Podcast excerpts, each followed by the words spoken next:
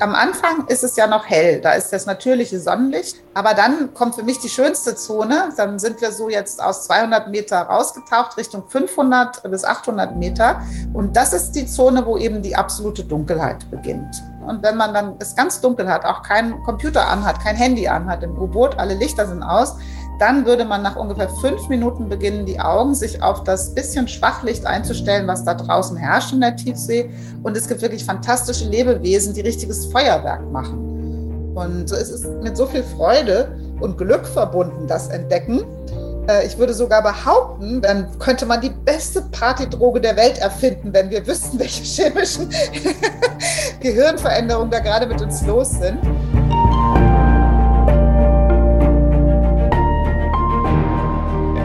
Helden der Meere. Der Blue Awareness Podcast mit Christian Weigand. Hallo und herzlich willkommen zu dieser Episode von Helden der Meere. Stell dir vor, du tauchst ab. Und zwar ganz tief. Du sitzt in einem Tauchboot. Eine kleine Metalldose, die dich vor dem unfassbaren Druck, der außerhalb herrscht, schützt. Nach 500, 600 Metern ist es stockfinster um dich herum. Sobald sich deine Augen dran gewöhnen, kannst du allerdings Tiere entdecken. Wesen mit ganz skurrilen Formen, die in dieser Finsternis leuchten und vermutlich noch nie vorweg beobachtet worden sind. Könntest du dir vorstellen, eine solche Expedition anzutreten? Mein heutiger Gast, Antje Boetius, liebt genau diese Entdeckungstouren. Sie ist nicht nur Meeresbiologin und Tiefseeforscherin, sondern auch die Direktorin des Alfred Wegener Instituts in Bremerhaven. Schon als ganz kleines Mädchen war für Antje klar, ich möchte unbedingt Meeresbiologin werden. Und das, obwohl sie in Südhessen groß geworden ist. Genau diesen Weg werden wir uns diese Folge auch anschauen. Wie aus diesem südhessischen Mädchen eine der einflussreichsten Wissenschaftlerinnen und speziell Meeresbiologinnen überhaupt geworden ist. Und entlang dieses langen Weges ist Antje immer bewusster geworden. Je weiter oben ich hier lande, desto weniger Frauen sind um mich herum. Auch da wollen wir drüber sprechen. Wie sieht's mit der Geschlechtergerechtigkeit in solchen Spitzenpositionen aus?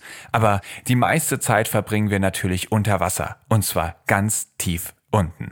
Viel Spaß bei dieser Episode mit Antje Boetius.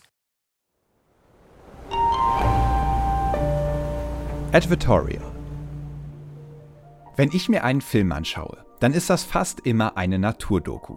Denn nichts fasziniert mich so sehr wie die Wunder, die unser Planet zu bieten hat.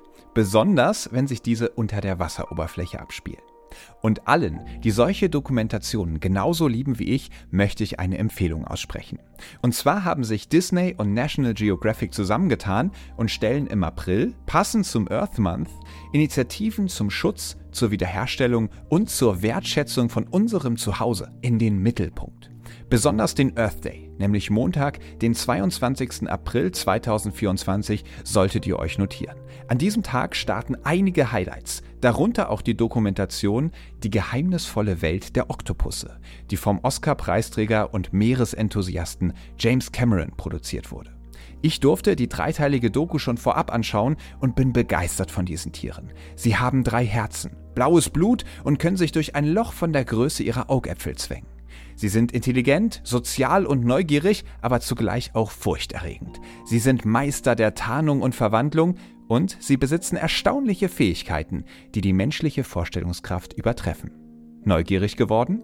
Selbst abtauchen in die geheimnisvolle Welt der Oktopusse könnt ihr am 22. und 23. April jeweils ab 20.15 Uhr auf National Geographic Wild im TV oder ab dem 22. April auf Disney Plus im Stream.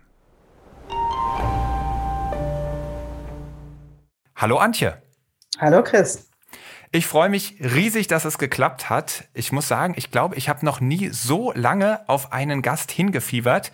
Wir hatten uns im Juli schon verabredet, aber du bist so beschäftigt, du hast so einen vollen Terminplan voller abenteuerlicher Sachen, dass wir jetzt erst Anfang Oktober aufnehmen. Und das bedeutet aber auch, die Vorfreude war riesig.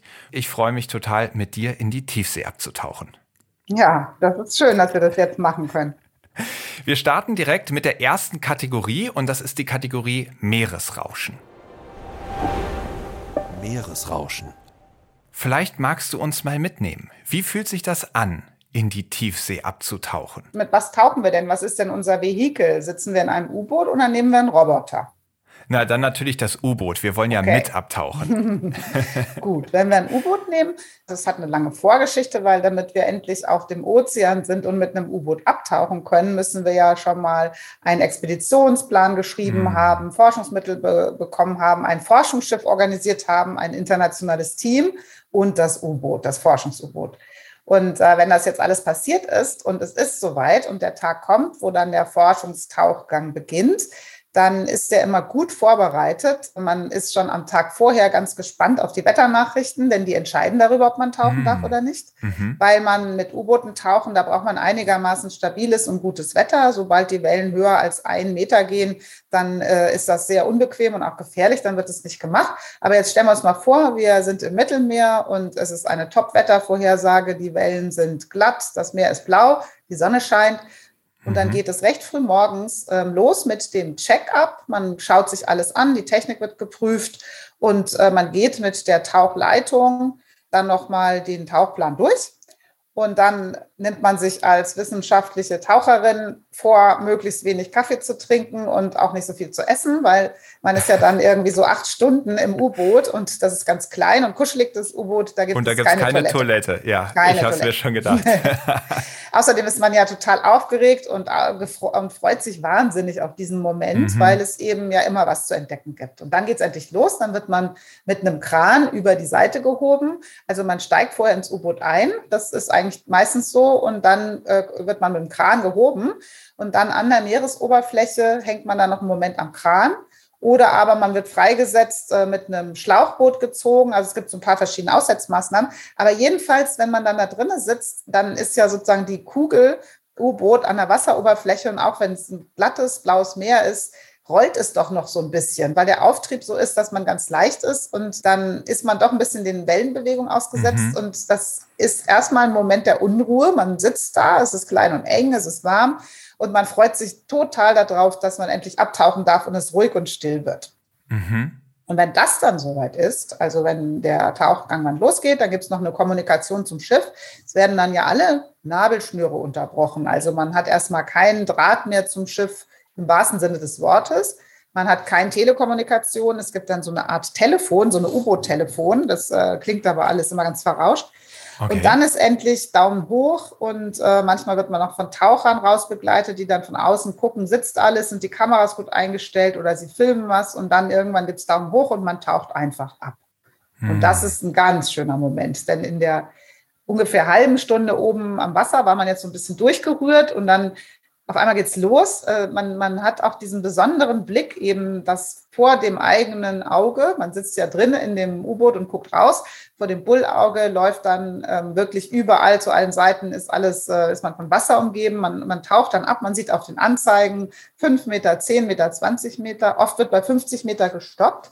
Und es wird erstmal gecheckt, ist alles dicht, sind alle Sachen an, funktionieren, der Gasaustausch, die ganze Zeit, während man taucht, wird ja das Gas, was man ausatmet, gefiltert. Das CO2 muss weg, Sauerstoff wird zugeblasen und ähm, dann ist 50 Meter Check-up gemacht, nochmal Kom Kommunikation mit dem Schiff, alles gut, wir tauchen ab. Man macht einen Positionsaustausch, weil man ja unter Wasser eben kein GPS hat. Dann will man wissen, wo taucht man genau ab, weil ab da taucht dann das Navigationssystem des U-Boots, ähm, merkt sich dann, wo man abgetaucht ist, da will man wieder auftauchen, weil da ist das Schiff und dann geht's los, dann sinkt man ab. So, das sind die ersten Schritte.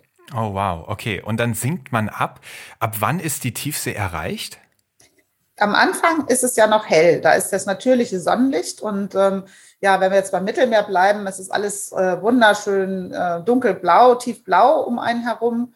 Und wenn man dann so bei zwischen 50 und 100 Metern, es kommt darauf an, wie viel Plankton, also wie viel Treibstoffe, mhm. wie viel Leben im Wasser ist, ähm, wenn man so bei 100 Metern ist, in ganz klarem Wasser bei 200 Metern, dann geht dieses Sonnenlicht weg und man kommt in die Dämmerzone. Und da sagt man, beginnt die Tiefsee. So bei 200 Meter spätestens ist die Zone erreicht, wo so wenig Sonnenlicht übrig ist, dass kein pflanzliches Wachstum mehr möglich ist, also keine Algen wachsen können. Mhm. Und äh, diese Dämmerzone, da sieht man immer noch was. Ne? Die Lebewesen sehen was, wir sehen was, wir sehen Schatten und Licht, aber es würde für die Algen nicht mehr reichen zu wachsen und dann beginnt eben die Tiefsee.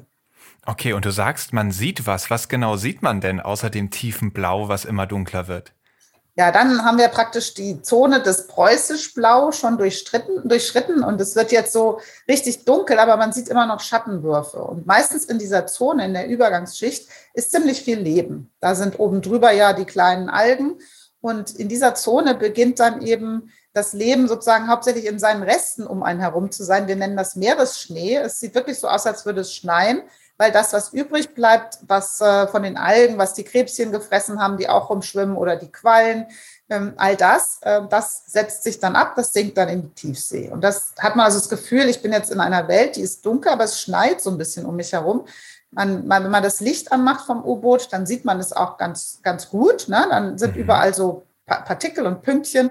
Und dann sieht man schon dieses Tierreich, was vor allen Dingen von Detritus, so nennen wir das auf Schlau, also Abfall lebt.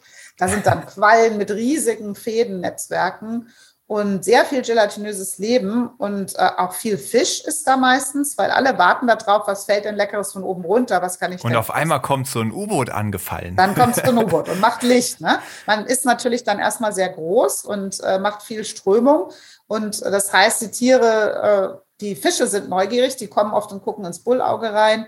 Äh, für die gelatinösen Lebewesen wie die Quallen sind wir eher äh, ein Störenfried, weil wir ja Wasserströmung machen. Aber dann kommt für mich die schönste Zone. Dann sind wir so jetzt aus 200 Meter rausgetaucht Richtung 500 bis 800 mhm. Meter. Und das ist die Zone, wo eben die absolute Dunkelheit beginnt. Dann mhm. ist auch dieses Schattenlicht weg. Und würde man jetzt also sein Licht vom U-Boot ausstellen, dann würde man einfach erstmal gar nichts sehen. Und wenn man dann es ganz dunkel hat, auch kein Computer anhat, kein Handy anhat im U-Boot, alle Lichter sind aus, dann würde man nach ungefähr fünf Minuten beginnen, die Augen sich auf das bisschen Schwachlicht einzustellen, was da draußen herrscht in der Tiefsee. Und das sind die Lebewesen selbst, die eben selbstleuchtend sind, sehr viele davon. Da sind mhm. Fische, Kraken, Würmer, Krebse, Quallen, Salpen, alles Mögliche schwimmt da rum und hat selber sozusagen Licht am Fahrrad. Und das ist äh, wirklich das Allerschönste vom Tauchgang. Also sieht man dann so kleine funkelnde Lichter und man kann sie gar nicht zuordnen oder gibt es dann Tiere, die im Ganzen leuchten und man auf einmal erkennt, schau mal, das ist genau dieses Tier?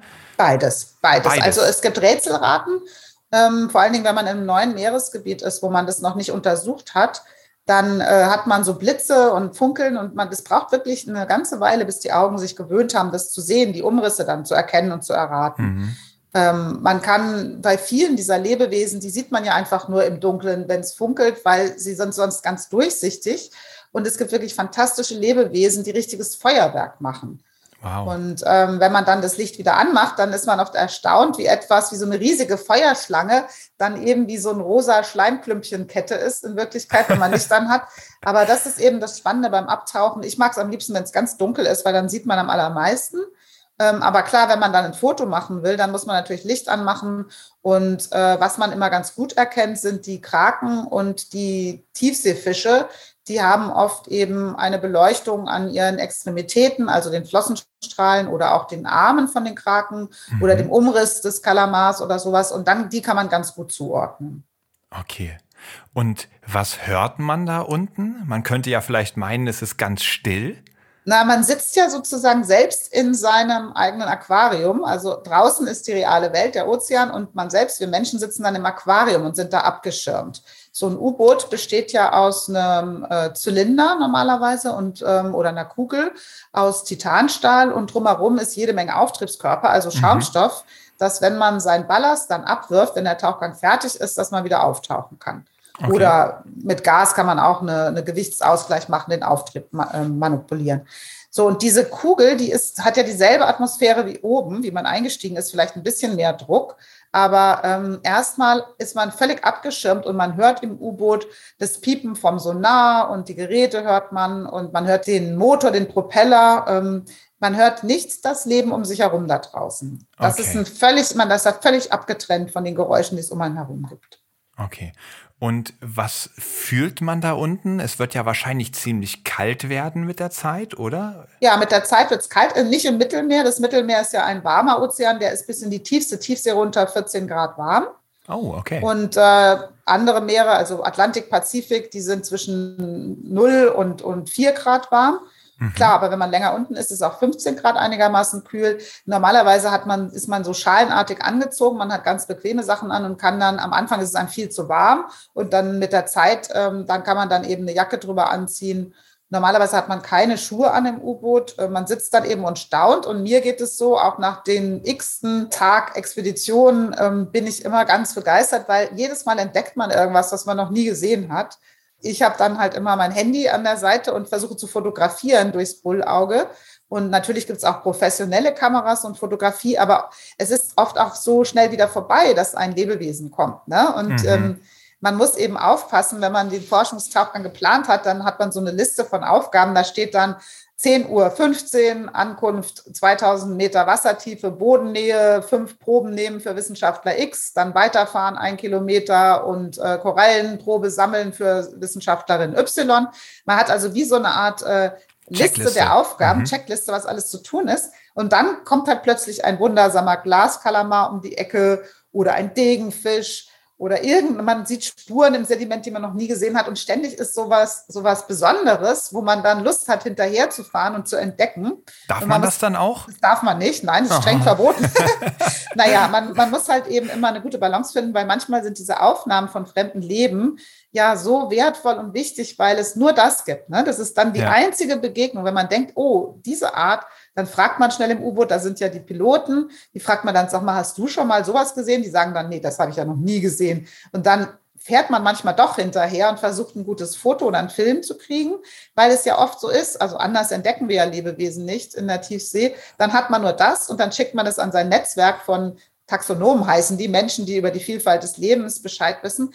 Und dann kann es schon sein, dass sie dann sagen, nein, dieses Tier wurde noch nie gesichtet. Und dann ist es ja aber auch das einzige Mal, dass es eine Begegnung zwischen Mensch und Tier gab. Und nur wenn man halt fotografiert hat, kann man davon berichten und es zeigen. Und so machen wir es dann immer so, dass wir halt, wenn man so abgelenkt ist und was dokumentiert, was nicht auf dem Zettel stand, dann macht man es meistens erstmal trotzdem, muss aber doll aufpassen, dass man die Zeit wieder reinholt durch dann noch schneller Proben nehmen oder mhm einfach auch mit dem Schiff kommunizieren. Achtung, Achtung, wir haben jetzt eine halbe Stunde das dazu geguckt und gefilmt. Wir müssen jetzt, können wir bitte eine halbe Stunde länger unten bleiben oder können wir dann diese Sache streichen und morgen machen? Also man ist so die ganze Zeit dabei, das Bestmögliche aus dem Tauchgang rauszuholen für alle. Okay, das heißt, da bleibt dann überhaupt keine Zeit mehr dafür, dass man friert, einem kalt ist oder ähnliches, sondern man ist so die ganze Zeit unter Strom und entdeckt Neues. Es ist so Absolut. spannend. Genau, ja. genau. Und äh, dann ist ja auch immer irgendwas. Also man muss die Sensoren checken. Es gibt regelmäßig Pieps irgendwo, man muss quittieren, damit klar ist, alle sind wach und lebendig. Man muss checken, ist genug mhm. Sauerstoff, ist der CO2-Absorber, funktioniert der.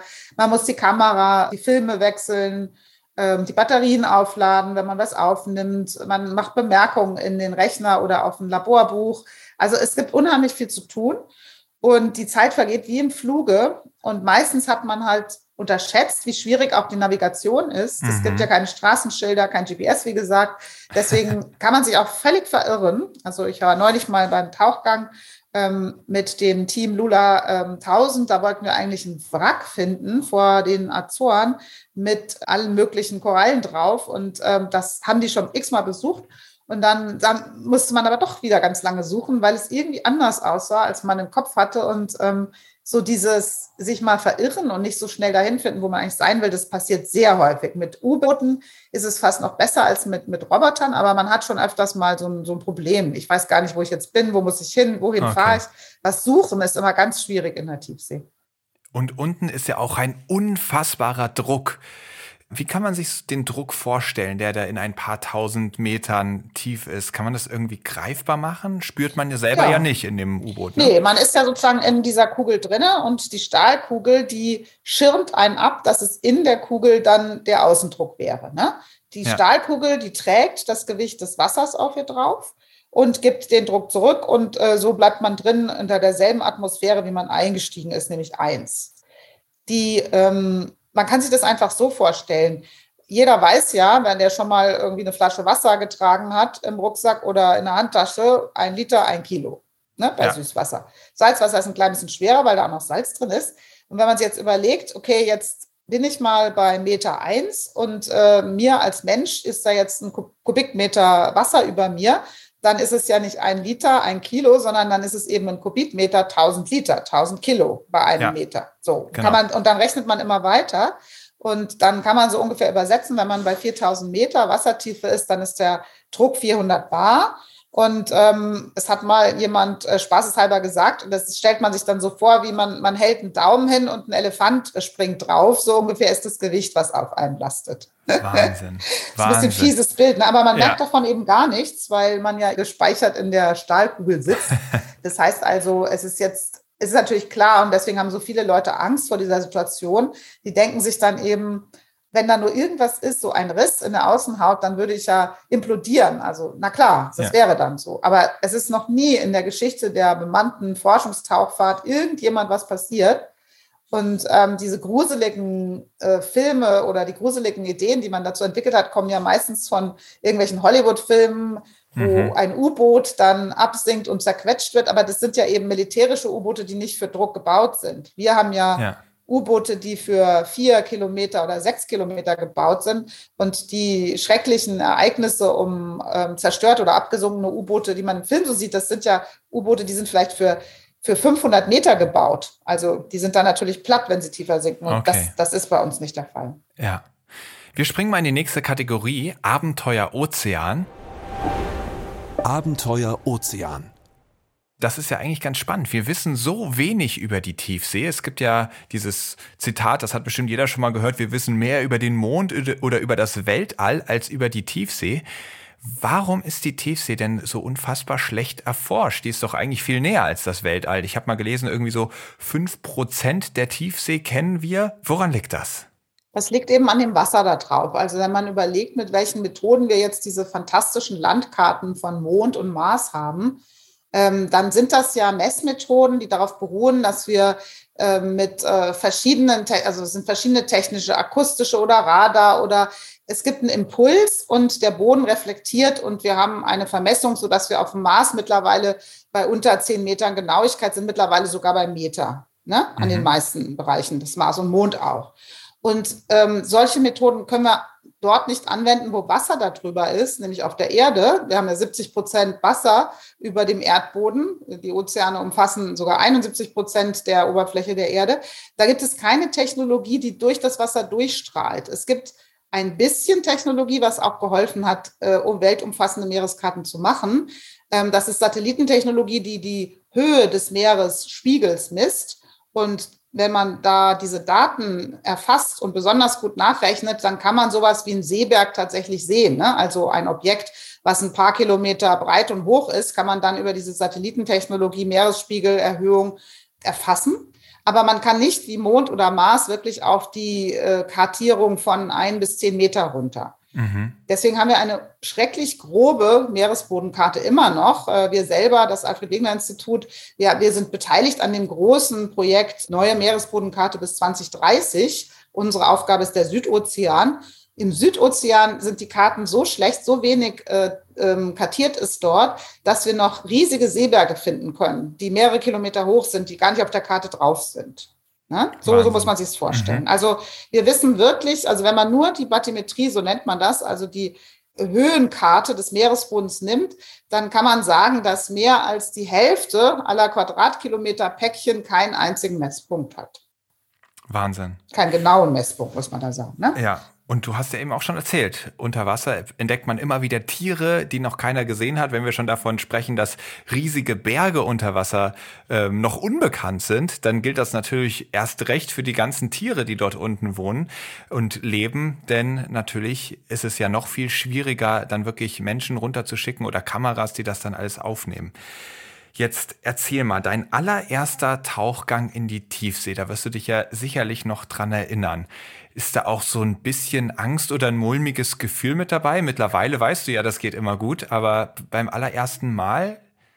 Nee, also ich hatte überhaupt keine Angst, weil ich hatte zu dem Zeitpunkt ja schon mit sehr vielen Menschen Kontakt, äh, die ja schon zig Tauchgänge gemacht hatten. Und ich war immer ungeheuer neidisch und habe darauf gewartet, dass es endlich bei mir auch soweit ist. Ich war einmal knapp davor, da war ich noch Studentin Ähm, da war ich auf dem Pazifik unterwegs und es wurde getaucht und eigentlich sollte jeder drankommen. Und als ich endlich dran war, da kam ein Riesensturm und zwei Tauchgänge konnten nicht durchgeführt werden und da war ich dann, habe ich dann keinen Tauchgang bekommen. Oh nein. Und da war ich total traurig, weil alle haben getaucht, nur ich nicht. Und ähm, dann hat es noch mal ein paar Jahre gedauert, weil wir in Deutschland eben gar kein Tiefseeforschungs-U-Boot haben ähm, waren das sowieso immer Expeditionen von anderen Ländern, wo ich dann mitgefahren bin. Es hat also nochmal lang gedauert, bis ich dann meinen ersten Tauchgang hatte und der war auch tatsächlich im Mittelmeer und da hatten wir ein ganz spannendes Projekt mit Frankreich zusammen, mit Ifremer.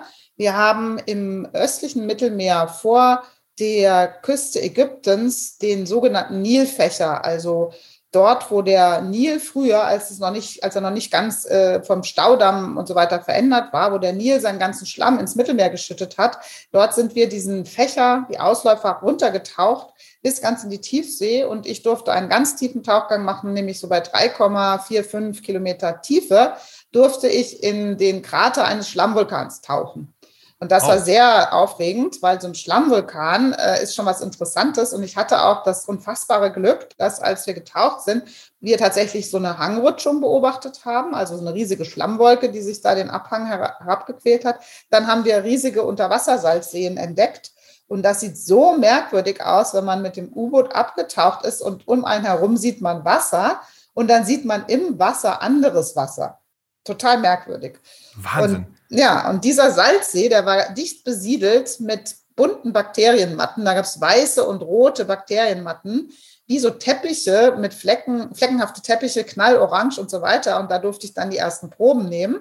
So war dieser erste Tauchgang für mich wirklich enorm erfolgreich, weil es war viel neuer Lebensraum entdeckt. Wir haben auch ein paar Veröffentlichungen dann da rausgekriegt davon.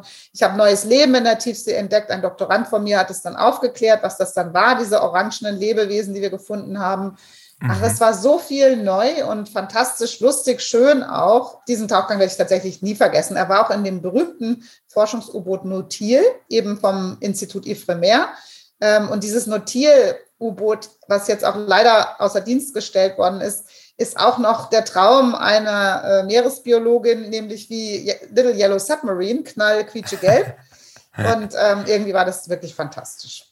Also ihr seid in einen Schlammvulkan abgetaucht, habt einen Erdrutsch unter Wasser beobachtet und da ist dir überhaupt nicht mulmig zumute? Nö, überhaupt nicht. Wieso also, auch? Es, wieso auch, genau. nee, es war einfach so, das ist so, man ist eben in dieser Haltung des Entdeckers und da ist auch so, naja, um dann, um das alles zu studieren, um irgendwie eine Doktorarbeit zu machen und alles, um Forschungsmittel zu bekommen, das ist ja alles immer schrecklich viel Arbeit. Und äh, wenn man dann aber auf dem Schiff ist und dann auch wirklich tauchen darf, dann hat man einfach dieses Gefühl, jetzt weiß ich wieder, warum ich diese ganze Arbeit gemacht habe. Ich bin jetzt einer der wenigen Menschen, die diese Chance bekommen, mhm. wohin zu schauen, wo noch nie jemand war. Und äh, wenn du mal Astronauten in deinem Podcast hast, dann werden dir die ähnliche Sachen erzählen. Das ist ein so unfassbares Glücksgefühl, zu wissen, ich habe jetzt gerade eine Begegnung mit einem merkwürdigen Lebewesen das hat keiner vor mir jemals gesehen. Ich habe jetzt dieses Foto, alle freuen sich darüber. Also es ist mit so viel Freude und Glück verbunden, das Entdecken.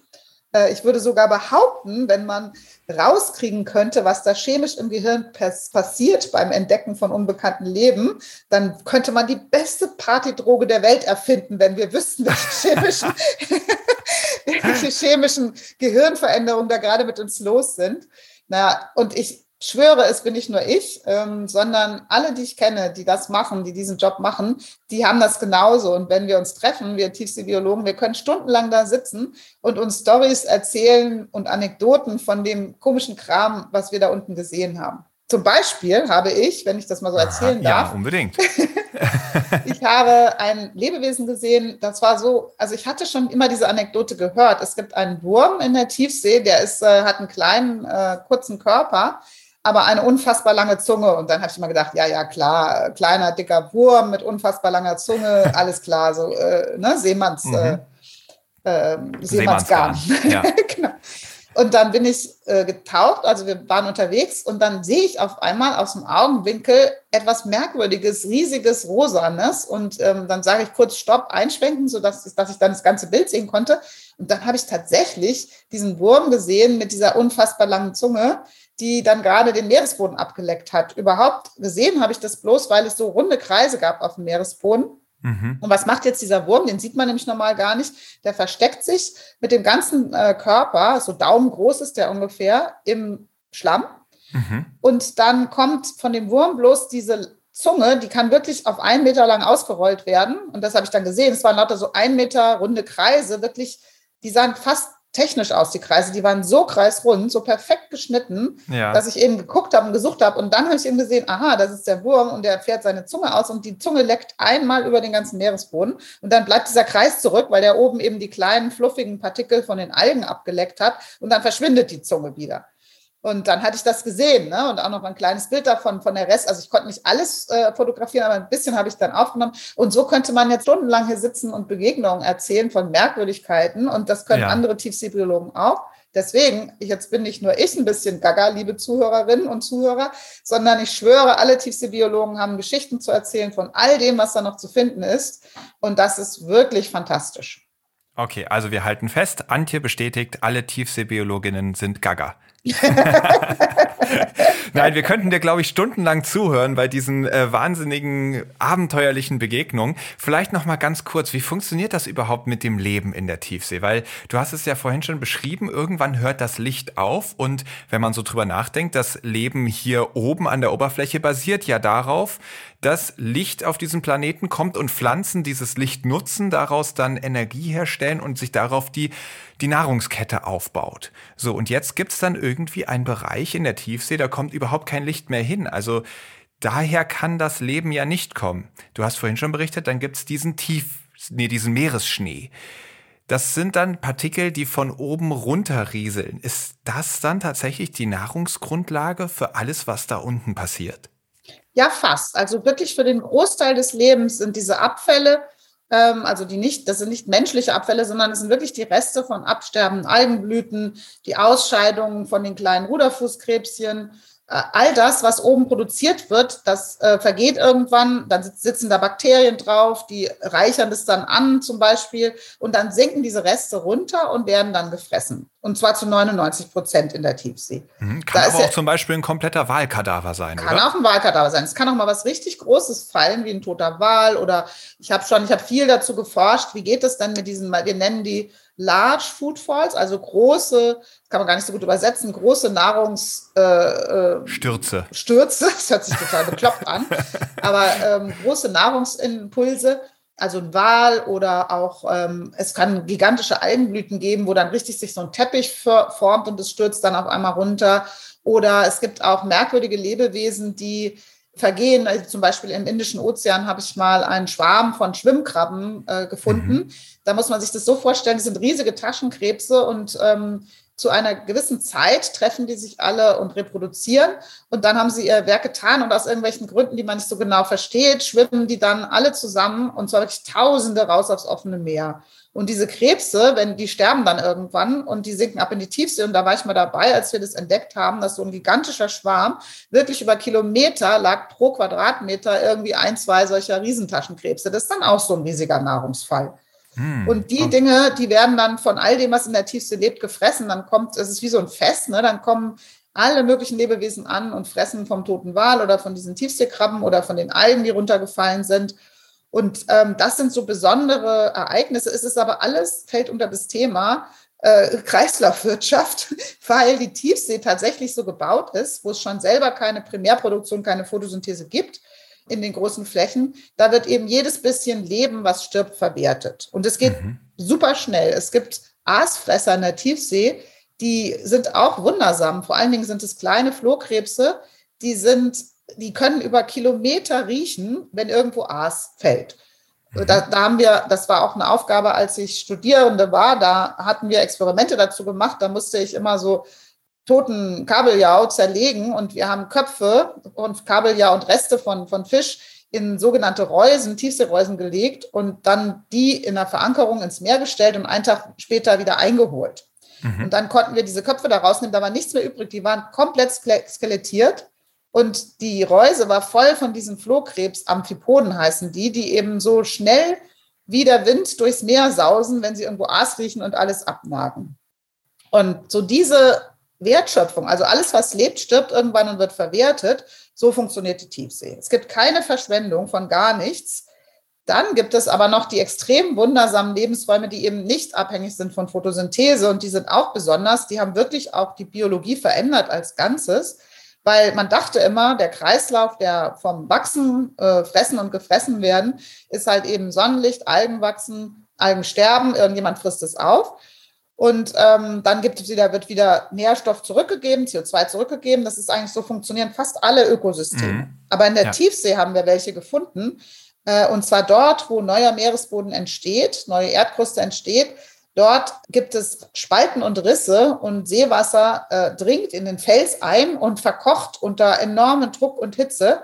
Bei über 400 Grad und 400 Bar werden dann sogenannte schwarze Raucher entstehen da ähm, oder mhm. auch weiße Raucher. Und wenn das Meerwasser verkocht mit Gestein bei 400 Grad unter dem hohen Druck, gibt es eben jede Menge äh, Synthese von zum Beispiel Wasserstoff und Methan oder reduziertes Eisen oder alles mögliche, Schwefelwasserstoff. Und diese Erdchemie kann direkt genutzt werden von Mikroorganismen. Und so Die hat sagen, man, lecker Schwefelwasserstoff. Absolut. Die, die, sind wirklich total fasziniert, diese Bakterien, wenn sie Schwefelwasserstoff kriegen. Und dann sammeln sie sich in riesigen Klumpen, aber wirklich riesige Klumpen. Also da gibt es meterdicke Biofilme, auch reduziertes Eisen oder eben gerade Wasserstoff, Methan auch. All diese stark reduzierten Energiequellen, die sind top fürs Leben. Und dann sammelt sich erstmal ohne Ende mikrobielles Leben an. Und um das mikrobielle Leben gibt es dann viel Bewegung. Dann kommen eben wiederum Krebse, und Würmer und Seeanemonen und alles Mögliche wächst und versucht, diese Bakterien zu fressen. Und mhm. an diesen Oasen des Lebens in der Tiefsee, an diesen schwarzen Rauchern, wurden auch völlig verrückte Tier-Mikrobensymbiosen gefunden. Ähm, Symbiose bedeutet, zwei Arten leben zusammen und können zusammen, sind vielleicht sogar im engsten Sinne voneinander abhängig und schaffen etwas Neues dadurch, dass sie als Art sozusagen ganz und gar miteinander verschmelzen.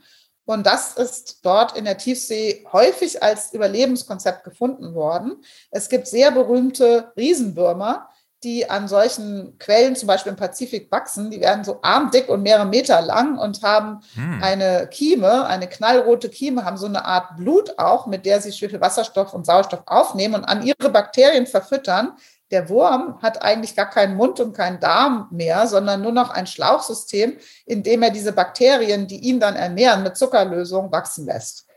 Und diese fantastischen Ökosysteme, wir nennen sie chemosynthetische Ökosysteme, nicht photosynthetische, weil sie eben ohne Licht wachsen, mhm. ohne Sonnenlicht, die sind schon für uns der, immer noch in der Tiefseeforschung so ein echtes Highlight, wenn man dahin darf und die beforschen darf, weil erstmal wimmelt es von Leben und zweitens ist das so eine Art andere Geschichte der Entwicklung von Leben. Es geht eben nicht nur um Fressen und gefressen werden, sondern es geht um Arten, die kooperieren, damit sie richtig viel Energie nutzen können, die auf andere Art und Weise nicht erschließbar wäre für Tiere. Mhm. Das ist wirklich sehr spannend und ich glaube, auch da könnten wir wieder Stunden drüber reden. Es gibt auch die Vermutung, dass vielleicht auch dort an diesen schwarzen Rauchern in der Tiefsee möglicherweise das Leben überhaupt auch erst entstanden ist. Also genau. es ist wirklich unfassbar spannend.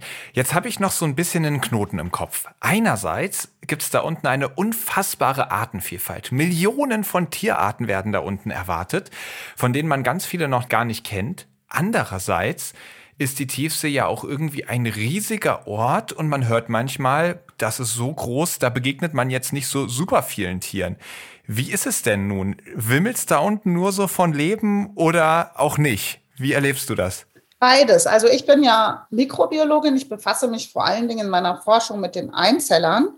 Und mhm. dort, da ist wirklich viel los. Also wenn ich so einen Teelöffel Schlamm nehme, dann sind da drin eine Milliarde Zellen. Und mhm. ähm, die sind alle verschieden, also nicht alle, aber die meisten sind verschieden. Ich finde vielleicht so 2000 verschiedene Arten da drin. Und ähm, im Meerwasser auch. Und dann ist es so, dass natürlich, wenn ich jetzt mit einem U-Boot über diese großen Tiefseeschlammwüsten fahre, aber mein Auge ein bisschen geschult ist, dann sehe ich überall Spuren. Dann sehe ich, dass überall im Schlamm auch kleine und große Lebewesen sind. Mhm. Die kleinen Lebewesen, die unter einem Millimeter groß sind, davon finde ich wiederum auch, wenn ich so ein, so wie so ein Eimer Schlamm nehme, dann finde ich auch ein paar hundert. Mhm. Die ganz großen Lebewesen, weil so viele Menschen natürlich aus Filmen und Büchern immer die Idee haben, es gibt nichts, aber es gibt ein paar richtig große Riesenkalamare. Das ist nicht richtig. Also es gibt vom kleinen Leben sehr viel, erstaunlich viel. Weil es gar nicht so viel weniger an Mikroben ist, wie zum Beispiel auch im Erdboden in der Tiefsee. Bei den ganz großen Lebewesen, die sind natürlich super selten. Also was mir noch nicht beschieden war, ist einmal so ein wirklich so einen 20 Meter großen Riesenkalmar. Sowas habe ich noch nicht gesehen, lebend. Ich habe schon mal einen tot gesehen, aber lebend noch nie. Und mir ist auch nicht selber, Kollegen von mir, denen ist schon mal ein tauchender Pottwal begegnet. Das ist natürlich fantastisch, wenn man auf ein Kilometer Wassertiefe einen Wal trifft plötzlich, dann mhm. ist das das absolute Highlight. Das hm. ist Wahnsinn, ne? Die verformen sich ja auch unter dem Druck und so. Das ist also unfassbar. Das, ich habe das auf Bildern gesehen und Leute haben es mir erzählt. Habe ich noch nicht erlebt. Ich habe immerhin, also die werden dann unter dem Druck auf einmal viel schlanker, genau, nehme ich an. Die werden schlanker und so manchmal, manchmal fast quadratisch sehen die Pottwale aus. Ganz komisch.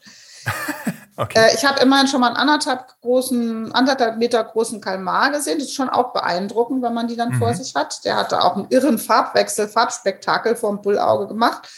Und ähm, ich habe schon mal meterlange Ketten von Salpen gesehen, also so Manteltieren, die ähm, Kolonien bilden und in allen Farben funkeln. Also doch, da habe ich einiges schon gesehen, was auch bemerkenswert groß ist. Ja, aber die großen Tiere wissen sicherlich auch, dass du Mikrobiologin bist und sind dann ganz beleidigt und ziehen wieder ab. Kann ich mir vorstellen. das könnte sein, ja. so, wir springen mal in die nächste Kategorie, Logbuch. Und da geht es uns jetzt darum, dich ein bisschen besser kennenzulernen. Logbucheintrag. Ich habe herausgefunden, du kommst eigentlich aus Südhessen, also du bist nicht an der Küste und erst recht nicht in einem U-Boot geboren worden und groß geworden, sondern hast dich da erst hin entwickelt. Woher kommt denn deine Faszination vom Meer? Wann war dir klar, ich möchte gerne Tiefseeforscherin werden? Oder war das ein Unfall? Ein Zufall? äh, also ich hatte diese Faszination ganz früh schon als Kind und ähm, das war eine Vielzahl von Dingen, die da zusammengekommen sind. Die eine Geschichte ist mein Großvater, der eben von der Insel Föhr kommt, ähm, der als der, der Seefahrer war, der hat noch wirklich die Segelschifffahrt miterlebt, ähm, ist auf dem Windjammer selber gefahren und hatte immer fantastische Geschichten für uns Kinder. Wir sind zu ihm gerne im Urlaub an den Nordostseekanal gefahren und haben gelauscht. Ich besonders fand es einfach großartig, die Geschichten, die er vom Meer erzählt hat mhm. und vom mhm. Leben auf dem Meer. Und es hörte sich, weil er mein Opa immer so geleuchtet hat, wenn er erzählt hat, auch das waren immer brutale Geschichten, aber irgendwie schien er ein glücklicher Mensch, wenn er davon erzählt hat, wie es ist, zur See zu fahren. Da hat sich das für mich eingeprägt. Das wäre, das wäre doch toll, wenn ich auch zur See fahren könnte und so glücklich sein könnte wie mein Großvater, wenn er davon erzählt. Mhm. Ich habe dann auch als Kind sehr viel gelesen und war immer fasziniert von Abenteuerbüchern die Schatzinsel und äh, Captain Hornblower Piratenromane, davon konnte ich nicht genug kriegen. Und auch dort war irgendwie so diese Geschichte des Abenteuers, also Pirat sein, das war jetzt nicht so das Thema, aber das, das Thema, ein Mensch zu sein, der auf See lebt, der mhm. die Welt sieht, äh, da habe ich immer gedacht, was ist denn da für mich? Was kann ich denn machen, was diese Kombination zur See fahren und die Welt entdecken Beruf sein lässt? Und dann war in derselben Zeit auch noch es möglich im Fernsehen, also als Kind durfte ich nicht viel Fernsehen gucken und dann waren aber immer mal, konnte ich Jacques Cousteau und Hans und Lotte Hass zugucken auf Expeditionsfahrt und ähm, dann hatte ich sozusagen so eine Idee, da war ich vielleicht sechs, sieben, acht Jahre alt. Offensichtlich gab es Menschen, die einen Beruf haben konnten, der nur daraus besteht, mit dem Schiff durch die Welt zu fahren und Merkwürdiges zu entdecken und darüber zu sprechen. Und das hatte ich dann gedacht, ist auch ein super Beruf. Und dann habe ich rausgefunden, das nennt sich Meeresbiologie oder so ähnlich oder Meeresforscher. Und dann habe ich als Kind schon behauptet, ich werde Meeresforscher. Und da gibt es einen Schulaufsatz von mir, so im Wechsel Grundschule, Ende Grundschule, Wechsel zum Gymnasium, wo dann sollten wir so aufschreiben, was willst du mal werden? Und da habe ich reingeschrieben Meeresbiologin und habe das begründet mit ähm, der absoluten Notwendigkeit, dass ich zur See fahre. Und so hat sich das irgendwie festgesetzt. Es war eher romantisch. Ähm, ich muss dann zugeben, dass mir in der Schule jetzt das Fach Biologie gar nicht so zugesagt hat. Das Meer kam ja auch gar nicht drin vor. Es ging immer nur um, wie viel, mhm. wie viel Zähne haben die Karnickel versus der Hund. Oder es waren so andere Sachen, die mich alle nicht so interessiert haben. Und das Meer gab es einfach nicht in der Schule bei mir. Und dann war ich endlich fertig mit, mit der Schule ich hatte Deutsch-Französisch Leistungskurs, also eigentlich mich für lauter andere Sachen interessiert. Chemie hat mir viel Spaß gemacht. Aber ich hatte ja diesen großen Plan, ich fahre zur See und dann habe ich gedacht, okay, was wie mache ich das? Ich muss erstmal in eine Stadt mit einem riesen Hafen. Dann habe ich mir Hamburg ausgesucht. Mhm. Ich hatte wirklich also ein bisschen verschrobene Idee zu unserer Zeit. Gab es ja jetzt auch nicht so eine ausgefeilte Studienberatung und lauter so Sachen, dass man mal schneller als Mensch merkt, so geht das und das ist das Berufsbild mhm. und das sind die Schritte dahin. Deswegen habe ich damit angefangen, ich muss in eine Hafenstadt. Die Universität äh, und muss in der muss irgendwas mit Schiffen zu tun haben. Dann konnte ich auch sehen, okay, Hamburg oder Kiel. Dann ähm, wollte ich ja unbedingt Tiefseeforschung machen, wegen Kapitän Nemo und Nautilus. Dann habe ich auch rausgefunden, aha, in, in Hamburg gibt es Tiefseeforschung. Und so bin ich eben eher so rangegangen, wie kann ich meinen, meinen Lebensweg so aufstellen, dass ich möglichst schnell auf See komme und dann möglichst schnell unter Wasser. Das war eigentlich so die Karriereplanung. Und sobald das Studium losging, hat das dann auch funktioniert? Endlich angekommen? Nein. Also das Anfang vom Studium war eher ein bisschen ernüchternd. Immerhin kam in Hamburg ab und zu mal was Meeresforschendes äh, davor, weil es war tatsächlich, da hatte ich einfach Glück, ähm, es war wirklich das Zentrum der Tiefseeforschung Deutschlands. Mhm. Und dann habe ich hier und da ein bisschen was mitgekriegt davon und irgendwann habe ich gemerkt, aha, ich war ja Babyboomer, studienreistes Jahr, es gab keine Praktika. Dann habe ich mitgekriegt, zu unserer Ausbildung gehört, aber zur Seefahren ist ja schon mal super, aber dann wurde mir gesagt, aber erst in fünf Jahren, weil wir haben so viel Überhang. Und dann hat mir jemand gesteckt, geh mal einfach zur Schiffsplatzvergabe und warte da immer, weil manchmal kommt, taucht jemand, der mitfahren soll, gar nicht auf. Und dann kann man noch ganz schnell mit an Bord gehen oder auf die Liste kommen. Und das hat bei mir fantastisch geklappt. Das habe ich dann gemacht. Ich habe beim ersten Mal da rumsitzen und warten, dass irgendjemand nicht auftaucht, sofort einen Platz an Bord gekriegt. Und da fing es dann an, als ich das dann das erste Mal gemacht habe. Es war nur Nordsee, es war das alte Schiff äh, Poseidon, was es jetzt nicht mehr gibt. Aber ich bin dann rausgefahren und es war nur Nordsee und es war ein schrecklicher Sturm. Ich musste mich ständig übergeben, weil es so schlechtes Wetter war. Aber es war, ich war so begeistert davon, dass ich endlich auf See war, dass dann eben die Schritte anfingen, die alle dazu führten, dass ich das geworden bin, was ich heute bin. Also Gaga. ja, und du bist jetzt, du interessierst dich für Mikrobiologie. Und da muss ich jetzt doch mal nachfragen, wäre es nicht viel spannender, die ganzen Tiere zu erforschen, die man mit bloßem Auge auch sehen und auf Fotos weiterzeigen kann? Also das wäre bestimmt auch ganz spannend und ich hatte immer auch ein bisschen einen Fuß in, weil ich das auch gelernt habe. Ich habe Zoologie gelernt, auch im Studium und habe auch in der immer ein bisschen was gemacht mit auch Tieren. Ähm, immer mal habe ich irgendwie eine Entdeckung. Jetzt gerade riesige kriechende Schwämme in der Arktis auf einem Seeberg äh, beschrieben und so weiter. Also es ist nicht nichts, was Tiere angeht, aber noch faszinierender fand ich nach einem Studienaufenthalt am Scripps Institution of Oceanography in La Jolla, San Diego, eben das einzellige Leben, weil als ich da ein bisschen was gehört habe, das kam im Studium dann schon ein bisschen vor. Mikrobiologie in Hamburg war ja ganz gut dort die Ausbildung. Dann habe ich aber rausgefunden, in den Meeren weiß man noch überhaupt gar nichts von diesen Einzellern. Mhm. Und es gibt aber in der Zeit, in der ich studiert habe, wurden riesige Entdeckungen gemacht, wie eigentlich das Meer funktioniert und wie wichtig die Rolle der Einzeller ist. Mhm. Und das fand ich so cool, dass es ein ganzes Forschungsfeld gab, was gerade erst entstanden ist, während ich studiert habe. Und dann hatte ich irgendwie Glück gehabt, als ich dann nämlich nach Amerika ging und dort studieren konnte, auch ein bisschen, hatte ich durch Zufall gleich einen Kurs des besten Meeresmikrobiologen zu seiner Zeit damals, Farouk Azam. Der hat ganz wichtige Entdeckungen gemacht, wie funktioniert eigentlich das Leben im Meer, wie funktionieren die Nahrungsnetze und äh, Kreisläufe und was ist die Rolle der Einzeller darin. Und bei dem bin ich dann in die Schule gegangen sozusagen und durfte auch mal mitfahren auf See. Und dann wusste ich, das ist meins, weil eben einfach diese grundlegende Entdeckungsfrage bei Mikroorganismen noch viel größer war als bei allem tierischen Leben. Also richtig Grundlagenforschung und herausfinden, Total. was die Tiefsee im Innersten zusammenhält. So ist es. Und nicht und nur die Tiefsee, den ganzen Planeten Erde.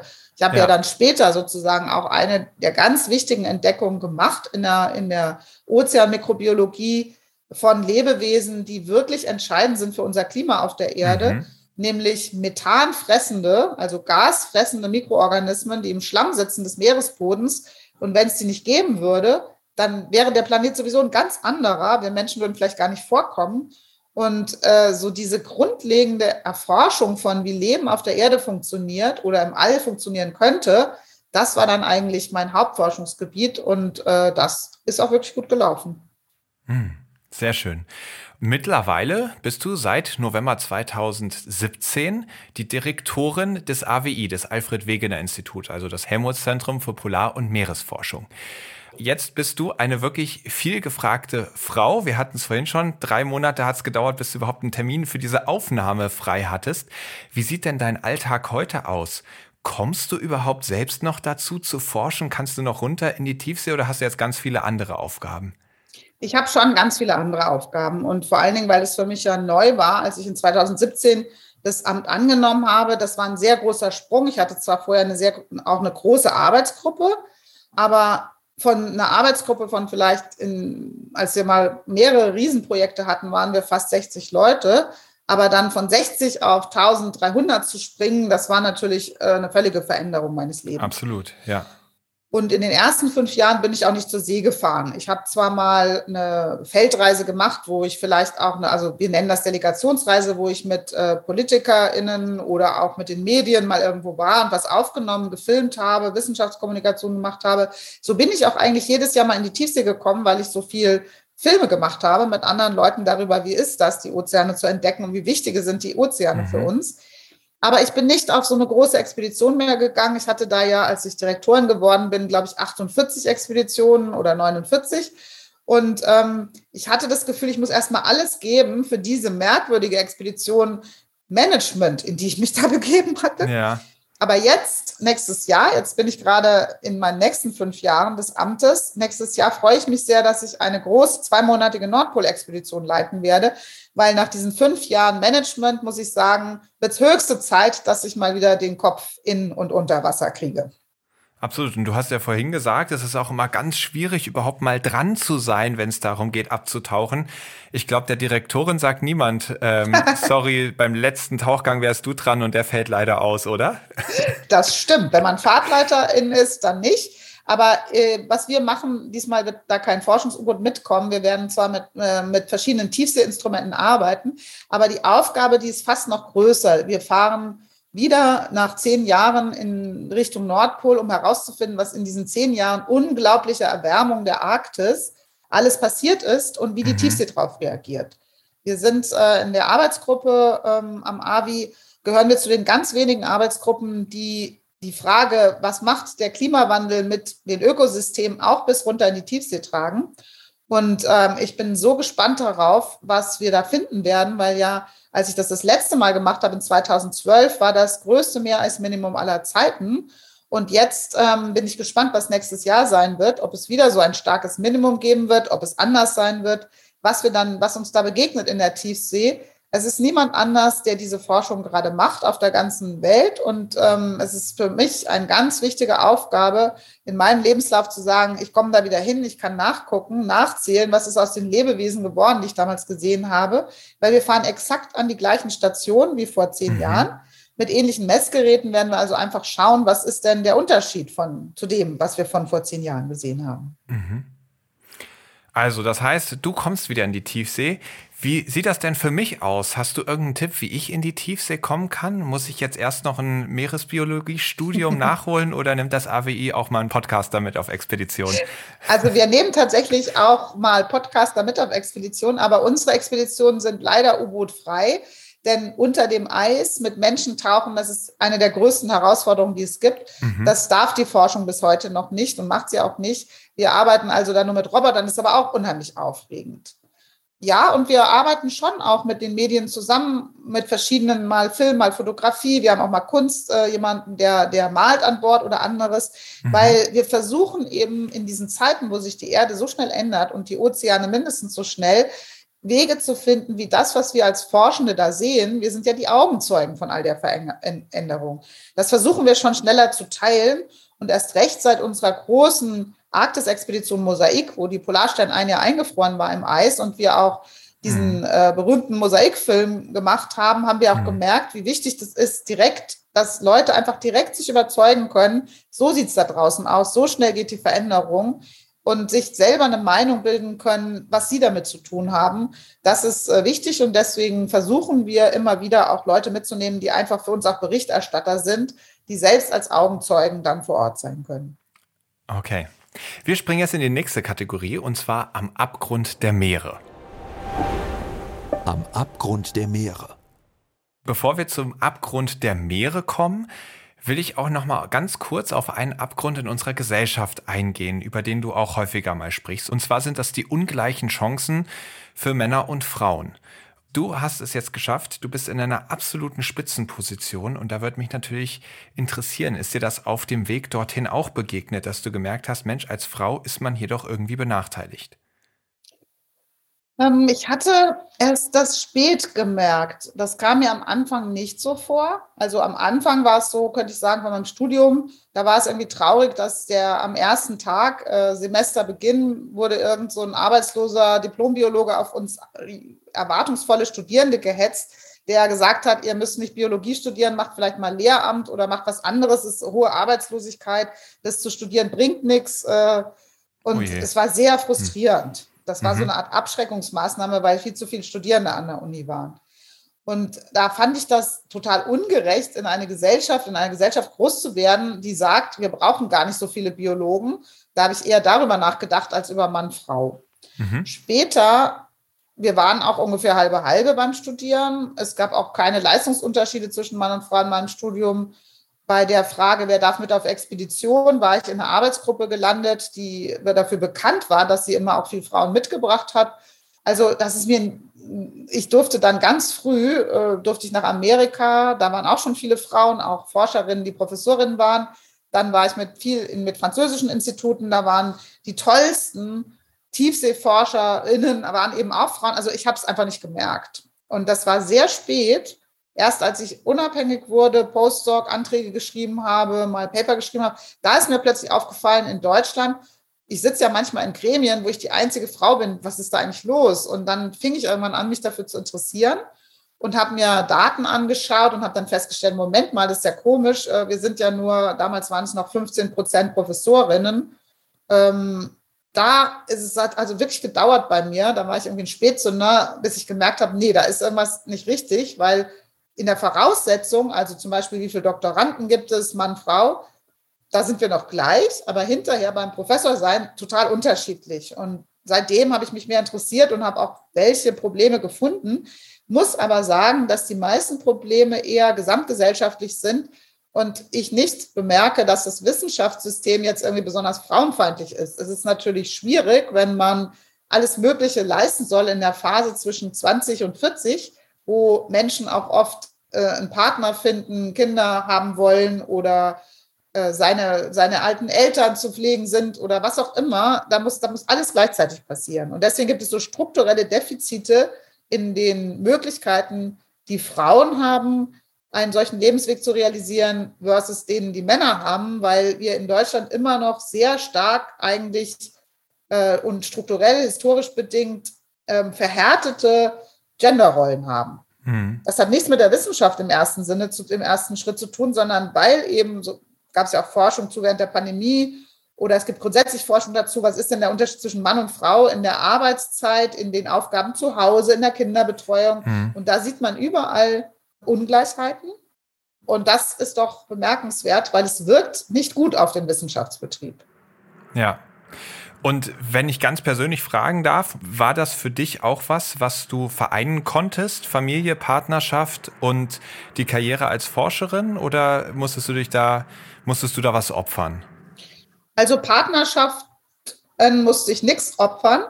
Kinder war bei mir nicht, nie ein Thema. Ich gehöre zu den Frauen oder zu den Menschen, muss man fast sagen, äh, so, die das Pippi Langstrumpf-Syndrom Ich wusste schon als Kind, wie Pippi Langstrumpf, ich will nur begrenzt erwachsen werden und ich will auch keine Kinder haben. Das war bei mir einfach da, genauso verfestigt mhm. wie der Wunsch, Tiefseeforscherin zu werden.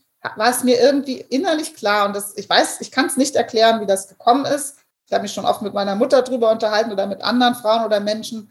Ich kann es nicht erklären, es war einfach da. Es war ein klares Wissen über mich selbst und meinen Lebensweg, der ja gar nicht informiert war, weil meine Mutter hat drei Kinder alleine großgezogen. Ich hatte über meine Großmütter haben viele Kinder durch den Krieg gebracht sozusagen. Ich hatte überhaupt nicht den leisesten Idee davon, dass Frauen nicht einen Beruf haben können und Kinder. Das kam mir gar nicht, das, das, das, das daher hätte ich gar nicht gedacht. Deswegen war es was anderes. Äh, ich kann es aber nicht sagen, was. Ich bin nur einfach so gebaut so geworden, dass es für mich kein Thema war. Was nicht heißt, dass ich nicht es absolut schätze und auch wirklich aktiv suche, den Austausch mit Kindern. Ich hatte drei wundervolle Patenkinder, die jetzt schon erwachsen sind und mhm. habe immer noch viel mit Kindern zu tun und schätze auch sehr, ich habe viele Wissenschaftsformate, Kommunikationsformate auch mit Kindern gemacht. Mhm. Also das ist es auch nicht, aber warum ich persönlich es vorgezogen habe, keine Kinder zu haben, das hat andere Gründe, die ich selber nicht rausgefunden habe heute von mir. Mhm. Ja, vielleicht hast du auch einfach ein so unfassbar spannendes äh, Leben voller so erfüllender Entdeckungen und Co. gemacht, dass du da einfach gar nichts vermisst hast. Nee, ich habe auch wirklich nichts vermisst. Das ist auch merkwürdig, weil vielen Menschen geht es ja so, wenn man erstmal 40, 50 wird, dann tickt die Uhr, sagt man, oder man hat plötzlich, aber das mhm. ist mir auch leider noch nicht, oder vielleicht Gott sei Dank auch noch nicht passiert, dass ich irgendwie gemerkt habe, mir fehlt was total im Leben. Ich habe aber auch so einen wundervollen Freundeskreis äh, mit vielen, äh, die reich begütert sind mit Kindern. ähm, das, ich weiß nicht, das ist nicht vorgekommen bisher. Okay. Aber was ich gerne machen möchte, und da stecke ich auch viel Zeit rein, ist, ich würde selber gerne beitragen, dass Kinder bessere Chancen im Leben haben, Deswegen bin ich auch vor einiger Zeit äh, mit in den UNICEF, also erst ein Mitglied geworden und jetzt im UNICEF-Vorstand. Da geht es um das Wohl der Kinder weltweit und viele Fragen, die wir Menschen uns stellen, was, was wird denn unsere Zukunft so sein, haben damit zu tun, welche Erde hinterlassen wir den, den nächsten mhm. Generationen und den Kindern. Und ähm, ich versuche also sozusagen Zeit, die ich übrig habe ähm, oder auch nicht übrig habe, zu verwenden, um viel über diese Frage Generationsgerechtigkeit und Zukunft nachzudenken und ich gebe auch immer noch viel Zeit im Wissenschaftssystem aus für die Frage Gleichberechtigung ähm, aller Gender und aller Formen von Leben sozusagen und äh, setze mich auch dafür ein, nach wie vor, dass wir in Deutschland viel bessere Berichte haben, viel bessere strategische Ziele und Maßnahmen, damit sich eine Fülle von vielfältigen Menschen am Wissenschaftssystem und am Entdecken und Forschen beteiligen können. Mhm. Du hast eben gesagt, äh, ein ganz wichtiger Punkt natürlich, wenn es auch um die Zukunft der Kinder geht, ist, was hinterlassen wir für einen Planeten? Und hier in der Kategorie am Abgrund der Meere ist ja sowieso klar, es gibt da ganz schön große Probleme, zum Beispiel den Klimawandel. Jetzt würde mich mal interessieren, was kann denn Wissenschaft eigentlich noch ausrichten, wenn die Menschen eigentlich ein breites Bewusstsein haben und im Privaten trotzdem nicht wirklich danach handeln? Und wenn die Politik scheinbar auch ganz andere Interessen hat, als mit höchster Priorität unsere Lebensgrundlage zu schützen? Eine riesige Vielfalt von Dingen muss die Wissenschaft die ganze Zeit leisten. Die allerhöchste und hehrste Aufgabe ist ja ständig neues Wissen schaffen, weil man gar nicht, wir heute können ja gar nicht sagen, was übermorgen gebraucht und entdeckt wird und was noch alles mhm. rauszufinden ist.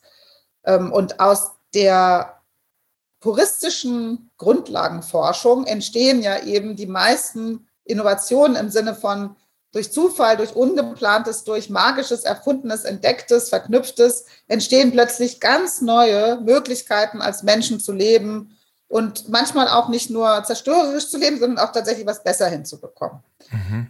Dann gibt es aber auch ganz konkrete Aufgaben, jetzt mit bestimmten Problemen umzugehen. Und da muss die Wissenschaft natürlich auch die ganze Zeit was tun. Also im Moment ist, wie wir alle merken, eine gigantische Herausforderung aus der Abhängigkeit von fossilen Brennstoffen zu kommen, eine Lösung mhm. zu finden. Es, wenn man die Daten anschaut, dann gelingt uns Menschen es ja nicht einfach nur weniger Energie zu verbrauchen. Das ist, da sind wir ganz schlecht drin. Im Gegenteil, mhm. wenn man auf regenerative Energien mindestens Wasserstoff umsteigt, dann braucht man eigentlich mehr Energie und nicht weniger. Ja. Und für die Energiefrage, wo kommt Energie her, wie wird sie verteilt, wie kann sie eingespart werden, da muss die Forschung gerade massiv viel forschen. Also klar, ja. Dann muss die Forschung aber auch Fragen beantworten, wie jetzt ist es ja so, dass wir schon wissen, wie viel CO2 in der Atmosphäre ist und wir wissen, dass da nur noch für sechs Jahre Platz ist und dann haben wir das 1,5 Grad Ziel schon erreicht, wenn wir so weitermachen wie bisher. Mhm. Und wir wissen, wie lange wir brauchen, um alles Mögliche umzubauen. Sechs Jahre ist für den Bau von Infrastrukturen den Ausbau von Windparks oder ähm, die Inbetriebnahme von großen Netzen, Speicherlösungen und so weiter ist ja nicht viel Zeit, sechs Jahre. Absolut nicht. Also muss die Forschung auch das tun, dass wir es lernen müssen, noch viel besser Extremwettersituationen vorherzusagen und in der Lage sind, Möglichkeiten, Szenarien zum Beispiel zu finden für die Erde, für unser Wetter, für unser Haus, in dem wir wohnen, wo wir es bauen und so weiter. Für all das müssen wir ja Vorhersagen haben, mit denen wir Menschen besser und sicherer Entscheidungen treffen können. Mhm. Dann haben wir in der Forschung neben den rein naturwissenschaftlichen und technischen Aufgaben auch noch viele Herausforderungen von Fragen, die zum Teil sind, die hören die sich erstmal jetzt brutalst einfach an, aber sind unglaublich schwer. Zum Beispiel eine Frage, die wir jetzt uns von morgens bis abends stellen. Wie gelingt es einer Regierung, die Geld hat, das Geld ganz schnell bedürftigen Unternehmen und Menschen zuteilkommen zu lassen? Mhm. Diese Frage ist doch irgendwie eine völlig, da denkt man gar nicht, was? Dazu muss es ein Forschungsprojekt geben? Wieso mhm. das? Denn es muss doch nur organisiert werden. Ja, denkt man so. Aber wenn man reinguckt und sich für ökonomische Forschung, soziologische, politische Forschung kümmert, dann stellt man fest, Mensch, das ist eine richtig große Forschungsaufgabe, Ideen zu finden und Innovationen zu ermöglichen, wie man sowas macht, wenn eine Krise kommt mhm. und Menschen Hilfe brauchen, die direkt zu erreichen und verlässlich mit einem guten Wissen, dass das Geld richtig ausgegeben ist, ganz schwierig. Und so weiter. Ja. Also ich könnte jetzt Milliarden von ja, Beispielen. Ich verstehe schon. Das ist also ihr, ihr, habt da ganz, ganz viel zu tun. Ähm, und und Antwort in einem Satz: Ist es nicht trotzdem manchmal frustrierend, dass man so viel Wissen produziert und die eigentlich ganz klaren Maßnahmen, ey, wir haben nur noch sechs Jahre, jetzt muss mal schnell was passieren, dann doch nur so schleppend kommen, wenn überhaupt? Ja, es ist traurig, also frustrierend ist es, naja, ich würde eher sagen, es ist aktivieren. Also viele haben das Gefühl, wir müssen noch mehr tun in der Wissenschaft. Wir müssen noch klarer sein, lauter sein, mehr sprechen, mehr von dem Wissen teilen, weil es gibt ja immer den Verdacht, dass irgendjemand nicht versteht, um was es eigentlich geht. Mhm. Und ähm, da ist in der Wissenschaft insgesamt und vor allen Dingen auch bei den jungen Generationen, glaube ich, eine enorme Bewegung unterwegs, ganz anders als als ich jung war wo die Leute versuchen, ganz früh ihr Wissen, das man hat, auch zu teilen und mit Menschen zu sprechen oder auch mal auf die Straße zu gehen, um dafür zu kämpfen, dass dieses Wissen Gehör findet. Mhm. Es ist aber ja leider noch nie so einfach gewesen mit den Menschen, dass etwas, was man weiß, unbedingt zur richtigen Handlung führt. Und gerade bei der Frage, wer hat jetzt eigentlich den Auftrag, den Planeten Erde zu sichern für kommende Generationen, wird es ganz schwer, weil wir ja noch nicht mal Institutionen gebaut haben. Äh, wir haben zwar den Staat als einen Konstrukt, als eine Institution, die das Beste für seine Bürger und Bürgerinnen ausholen soll. Aber die Staaten sind ja auch nicht unbedingt perfekt aufgestellt in dieser großen Leistung, die zu erbringen ist für alle Menschen. Bauen wir mal eine Erde, in der wir Menschen überhaupt so leben können, dass wir nicht zerstören. Die mhm. Aufgabe ist nicht gemeistert. Und mhm. äh, diese Zerstörung zu verhindern, unsere Selbstzerstörung zu verhindern, durch eine kluge Politik, durch einen Energiesystem und ein Gebäude- und Mobilitätssystem durch Bildung und Ausbildung weltweit, dass wir Menschen das Richtige tun können, da fangen wir ja gerade erst mit an. Und ähm, das ist ein ziemlich großer Auftrag. Aber er ist trotzdem in vielen Teilen, gibt es klare Horizonte, Möglichkeiten, Visionen, Pläne, wie das alles zusammenkommen könnte. Deswegen ist es auch eine Zeit der Wissenschaft und auch der Beteiligung von Gesellschaft an Wissenschaft, weil es eben um Krisen geht, die sich stapeln und aus denen kommt man nur raus mit einem klaren Plan. Okay. Wir springen jetzt in die letzte Kategorie, Ebbe oder Flut, und da einfach immer eine Entweder-oder-Auswahl treffen oder einen Halbsatz vervollständigen. Ebbe oder Flut? San Diego oder Bremerhaven? San Diego. Oh, Entschuldigung, Bremerhaven, ich habe dich so lieb, aber ich würde so gern mal wieder nach San Diego. Pazifik oder Nordsee? Pazifik. In der Tiefsee sein oder auf dem arktischen Eis? Das ist schwer. Am liebsten beides gleichzeitig. Auf dem arktischen Eis zu sein, um in die Tiefsee zu schauen, ist mein großes Vorhaben nächstes Jahr. Okay. Selbstforschung betreiben oder Outreach und Politik? Beides, das gehört für mich ganz eng zusammen. Fisch oder vegan? Das kommt darauf an, welcher Fisch. Bei vielen Fischen sage ich nein, wie dem Fabriklachs zum Beispiel. Dein größter Erfolg ist? In der Forschung die methanfressenden Mikroben der Tiefsee erstmals beschrieben zu haben. An meinem Job als Direktorin des AWI hat mich total überrascht, dass es Situationen gibt, wo ich richtig viel helfen und beitragen kann, dass noch bessere Wissenschaft gemacht wird. Mein Lieblingsort in der Tiefsee ist? Das ist schwer. Eigentlich doch kalte Quellen, also Orte, in denen Methan und Öl rauskommt und eine unfassbare Vielfalt von Lebewesen herumschwimmen, sitzen. Das größte Irrtum über die Tiefsee ist? Sie ist einförmig und grenzenlos. Sie ist ein richtig buntes Netzwerk von vielfältigen Lebensräumen in Wirklichkeit. Liebe Antje, vielen lieben Dank, dass du heute hier zu Gast warst. Es hat mir riesig Spaß gemacht und jetzt wünsche ich dir natürlich ganz viel Erfolg in deinen Aufgaben und vor allem ganz viel Spaß nächstes Jahr in der Arktis. Danke, Chris, und bis bald mal irgendwo auf der Welt auf einem Forschungsschiff, wo du podcastest, ne? Ja, nimm mich gerne mit, lad mich ein, ich komme. okay, tschüss. Tschüss. Das war Antje Boetius, eine Tiefseeforscherin, die mit ihrer Begeisterung für diesen Lebensraum ansteckt. Zumindest mich. Ich fand es absolut faszinierend, was sie dort berichtet hat. Ja, wenn man sich das so vorstellt, sie ist eine Astronautin die nicht ins Weltall fliegt, sondern in die Tiefe abtaucht und dort Gebiete erkundet, die so vorher noch nie gesehen worden sind. Und ich habe heute gelernt, da unten gibt es noch so viel zu entdecken. Ganze Berge verstecken sich unter der Meeresoberfläche und warten noch auf Leute wie Antje, die sie erkunden. Ich hoffe, euch hat diese Folge auch gefallen. Und wenn dem so ist, dann teilt sie gerne. Mit Freunden, mit Familie, mit genau den Leuten, die das unbedingt mal hören sollten. Und natürlich freue ich mich darüber, wenn ihr auch eine gute Bewertung da lasst. Denn das hilft dabei, dass die Algorithmen diesen Podcast und speziell diese Folge immer mehr Menschen vorschlagen. Denn genau das ist mein und das ist auch das Ziel des Blue Awareness e.V. Ganz viele Menschen für die Meere zu begeistern und sie zu Meeresliebhabern zu machen.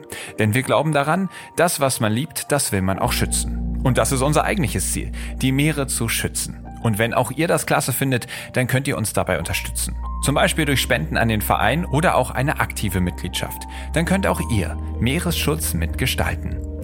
Ich verabschiede mich und freue mich, wenn ihr in 14 Tagen wieder mit dabei seid. Bei der nächsten Episode von Helden der Meere. Aufnahme, Produktion und Schnitt Christian Weigand. Musik Paul Timmich und Dorian Behner. Design Malte Buck. Sprecher, Intro und Kategorien Moritz Schelius.